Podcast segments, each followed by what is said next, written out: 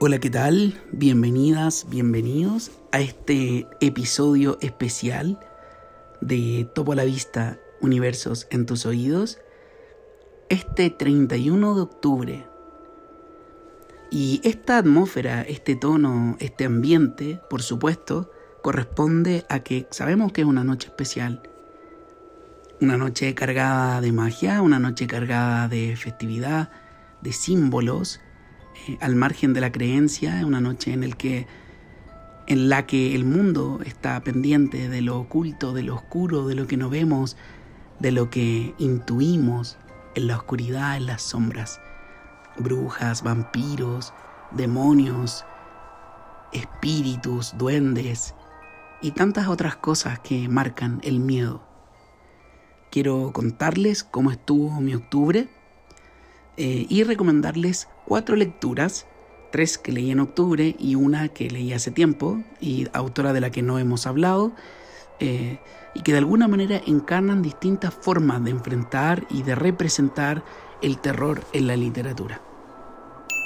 Quiero que partamos con un clásico, con un clásico del terror, particularmente del cine de terror, llamado La Profecía este libro llegó a mis manos eh, gracias a las recomendaciones de un amigo y también de algunos booktubers, en una edición difícil de encontrar, de editorial Minotauro, em, que yo creo que ya está descatalogada, yo lo leí en versión digital, eh, pero es francamente una sorpresa. Yo conocía la película, no la había visto, eh, porque en esos tiempos la audiodescripción era nada más que un, un anhelo, pero conocía la película, por supuesto, y Demian era Vox Populi, ¿no? ¿De qué se trata la profecía? La profecía es la historia de un abogado político que eh, está haciendo carrera fulminante, importante, una carrera muy rutilante, eh, cuya esposa eh, ya había perdido un, un, hijo. Por lo tanto, cuando por ya en un nuevo intento vuelve a perderlo, ocurre que le ofrecen a este abogado hacerse cargo de otro hijo, de otro hijo que eh, podría reemplazar al que perdieron. Se lo ofrece un sacerdote. Y cuando él acepta este trato, no sabe que lo que está haciendo en el fondo es eh, entrar en una oscura pesadilla, porque las cosas empiezan a, a ocurrir vertiginosamente algo tiene Demian, algo tiene este niño, algo que hace que la gente le tenga miedo, algo que hace que los animales actúen de forma violenta cuando están cerca de él, algo que hace que su niñera se suicide. Y algo que lleva a este hombre a investigar y a descubrir que se trata ni más ni menos que del anticristo. Este descubrimiento lo sumirá en una disyuntiva vital. ¿Será capaz de evitar el ascenso de este ser? ¿Será capaz de destruir a su propio hijo? ¿Será capaz de salir del horror en que parece ser que todas las personas que están a su alrededor mueren? Y curiosamente esas muertes están implicadas o relacionadas con Demian. Un libro bacán, me gustó mucho, lo encontré entretenido, rápido. Eh, bueno, lo compartí durante el mes con amigos y me decían, no, pero es que claro, es que eh, la película es mucho mejor que el libro. No, mejor la película. ¿Qué puedo decir yo? La literatura tiene para todo. Así que bueno, eh, pero yo se los recomiendo mucho, mucho, mucho, mucho.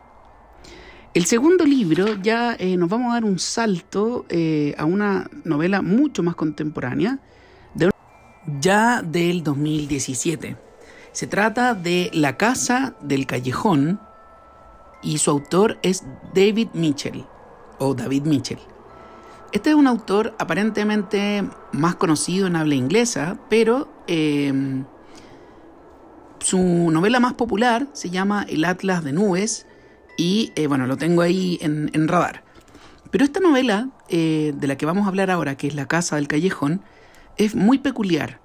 Eh, ocurre que en un callejón, en un callejón lúgubre, donde aparentemente no pasa nadie y también que muy poca gente ve, hay una casa. Una casa eh, extraña, aparentemente majestuosa, por la que se accede a través de un portón pequeño que ni siquiera tiene eh, cerradura. Algunos pueden entrar. El problema es que una vez que entran y se encuentran con sus ocupantes, no pueden salir. Y les esperan terribles cosas al interior de la casa. Eh, vamos a seguir la historia de esta casa en ciclos de nueve años y vamos a ir viendo cómo estos seres de la casa atraen a distintas personas cada cierto tiempo por razones que ustedes van a descubrir. Son ocupantes siniestros, una suerte de vampiros si quieren, eh, que roban el alma.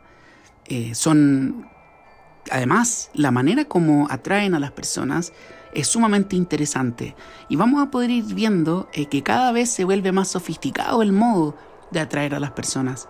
Es una novela muy interesante, a mí me encantó. El final tal vez no me gustó tanto, pero me sorprendió mucho la forma eh, como lograban su objetivo estos seres.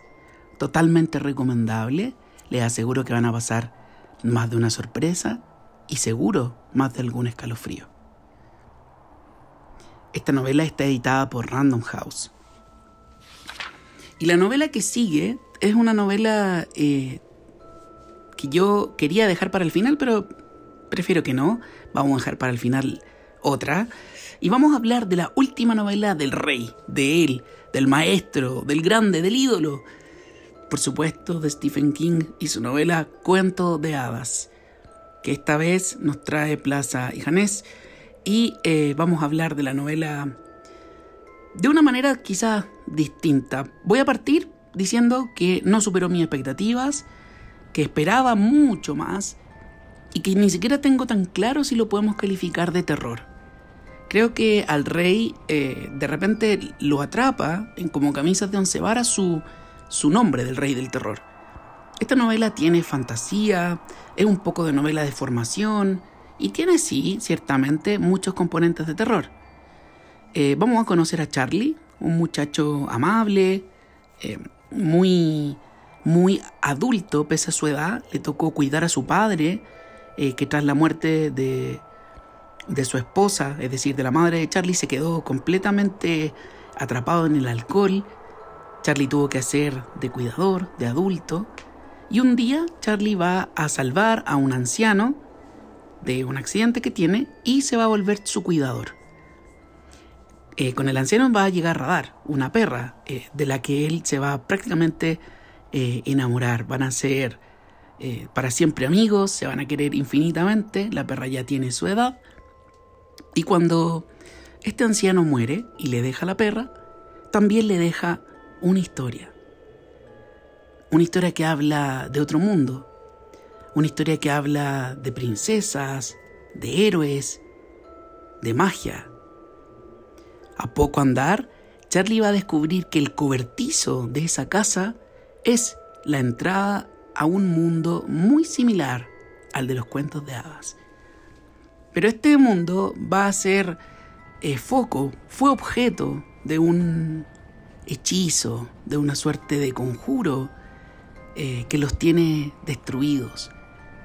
Un mal cayó sobre este mundo y los reyes fueron exiliados y el poder fue tomado por un, un ser oscuro. Charlie va a representar la profecía de ese mundo para recuperar la estabilidad. Charlie va a pasar de ser un muchacho a ser quizá, solo quizá, el héroe de ese mundo.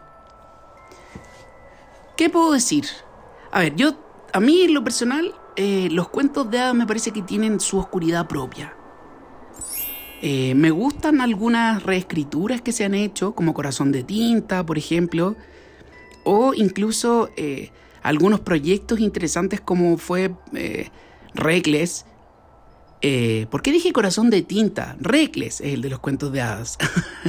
Reckless, de Cornelia Funke, donde dos hermanos entran al mundo de los cuentos de hadas, y también el libro de las cosas perdidas de, eh, John Connolly, que también entran al interior de los cuentos de hadas, eh, en este caso un muchacho. Me parece que eso es bien conocido. El tema está en que cuando juntamos a Stephen King y los cuentos de hadas, pareciera ser que la oscuridad está garantizada. Los cuentos de hadas tienen su propia oscuridad, tienen personajes grises, tienen eh, maldiciones, tienen hechizos, tienen venganzas, tienen crímenes. Tienen todos los ingredientes para hacer por sí mismos eh, terror. El tema está en que cuando los intervenimos con un afán de hacerlos terroríficos, de hacerlos para adultos, entre comillas, y aquí quiero hacer todas las comillas posibles, em, los despojamos de esa oscuridad inherente que tienen. Entonces, para decirlo de otra manera, engañados, engañadas por la idea de que los cuentos de hadas son para niños e infantilizados, los modificamos y entonces los destruimos porque les quitamos la oscuridad. Ojo piojo, no es lo que hace el rey.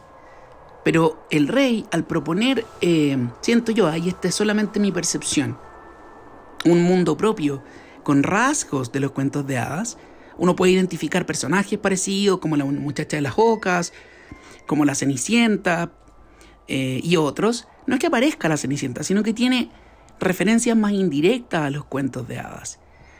Em, me parece a mí que pierde, pierden los cuentos de hadas su oscuridad inherente. Pero insisto, esto es una apreciación personal, sé que hay, gente que le ha encantado, eh, pero me gustaría que leyéramos más cuentos de hadas, que nos pudiéramos sumergir en esa oscuridad de los cuentos de hadas. Creo que voy a hacer un temático algún día de cuentos de hadas porque me encantan y tienen una oscuridad propia. Estoy pensando en un libro que en este momento, obvio que no me acuerdo del autor, se llama El Rito. Y es una reescritura de Rumpelstiltskin. Y es tan potente, tan oscuro, tan rudo, porque respeta la crudeza y oscuridad que tiene el propio cuento de Rumpelstiltskin. Eh, en este caso, lo único que hacen es traer a, este ser eh, y, y, digamos, agregarle una secta que lo adora a nuestros días. Entonces, ¿qué pasa? Que cuando el rey toma los cuentos de hadas indirectamente y lo mezcla con eh, elementos contemporáneos y lo mezcla con Lovecraft y lo mezcla con otros elementos, eh, se pierde, siento. Y es como que todo funciona perfecto por sí mismo, pero si lo juntas, no sé si queda tan bueno el cóctel. Eh, esa es mi apreciación. Pero bueno, sigamos. La próxima novela es de la tremenda, grande, otra genia eh, que a mí la verdad es que me, encantaría que alguna vez le dieran el Nobel, porque se lo súper merece para mí. Eh, ella es Joyce Carol Oates, por supuesto, eh, y la novela de la que voy a hablarles es Zombie, editada por la Biblioteca de Carfax.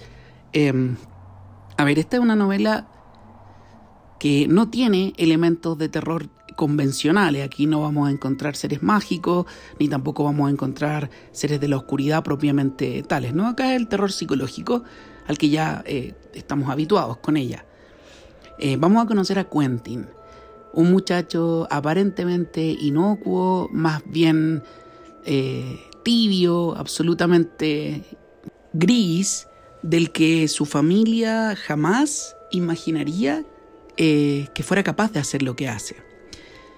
Quentin es acusado de haber tratado de abusar de un chico y como es menor de edad, eh, es de alguna manera em, puesto en monitoreo, tiene que hacer trabajos voluntarios, tiene que ir a un psiquiatra y a partir de esto vamos a conocer su historia. Detrás de su decadencia, de esa como forma propia quizás de la adolescencia, muy, muy decadente, muy gris, muy oscura, se encuentra un ser que busca un esclavo un esclavo, otro hombre que le permita satisfacer todos sus deseos, que no lo abandone, que le permita generar todas sus, ideas, sus fantasías sexuales, eh, y para ello leyó, escuchó que lo podía lograr a través de lo que conocemos como la lobotomía, ¿no? como cercenar eh, de alguna parte del lóbulo frontal lo que controla la voluntad. Por lo tanto, armado de un picayelo y de múltiples estrategias, secuestrará a otras personas para conseguir su objetivo. Es francamente perverso y yo creo que lo más perverso no es, además de lo, de lo que les digo, por supuesto, sino que es la personalidad. Cómo lo va mostrando, cómo lo va contando. Y uno podría decir, eh, ya, pero lo hizo por necesidad, de afecto. No, Quentin es querido por su familia, es monitoreado, cuidado, pero él tiene esta perversión. Es una gran novela. Eh, el final tampoco me gustó tanto, pero es una gran novela. La, la recomiendo mucho y en realidad todo lo de Carol Oates es profunda, profundamente recomendable. Más todavía ahora que, se ha puesto de moda series como Dahmer, por ejemplo, eh, esta novela tiene algunas cosas de, de esta persona también. La última novela de la noche, ya para ir a beber mi jugo de calabaza y hacer mis rituales propios de esta jornada, es una novela que realmente fue un descubrimiento. Me alegro mucho de que me la hayan presentado y, haberla disfrutado también en compañía ahí de, de mi amigo cruzado con el que leemos habitualmente. Bueno, eh, vamos a hablar de El ángel caído de William Joxberg, eh, un clásico y curiosamente un clásico no tan conocido. Tiene adaptación cinematográfica, muy interesante. También es conocido como El corazón del ángel. Eh, y bueno, se trata básicamente de un detective, Ángel, que es contratado por un sujeto extraño, eh, muy eh, lúgubre, tétrico, osco, para encontrar a un músico aparentemente desaparecido, un cantante muy de renombre. Y esta investigación va a conducir a nuestro detective por un Nueva York de los 60, 50, 60, en una ambientación magistral, eh, y lo va a hacer adentrarse en una historia oscura, muy macabra, en la que van a aparecer ritos vudú, en la que van a aparecer misas negras. Algo rodea a este músico, algo que además mata a las personas con las que nuestro detective se entrevista. ¿Qué hay detrás de esta oscura historia? Y es muy interesante porque detrás de, la oscuridad también va a aparecer el amor. Y cuando el amor aparece, puff, todo se complica. Aterradora, con escenas súper sangrientas también. Pero yo diría que lo más interesante es cómo se transita de una novela policial a una novela directamente de terror súper recomendable, realmente muy recomendable. La manera de introducir, por ejemplo, los ritos vudú en el propio Nueva York recuerda a los cuentos de Matheson, por ejemplo, eh, por su verosimilitud, por lo bien que está construido ahí el ambiente. Muy bien, realmente una gran, gran, gran novela.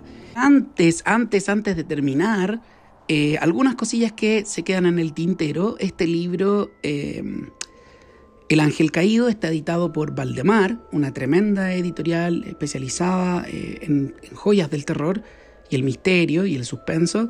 Eh, y además, eh, decirles que el autor del libro que les comentaba, El Rito, este que está reescrito, que trabaja con la figura Rumpelstiltskins, es de apellido Barron. Barron, ¿ya?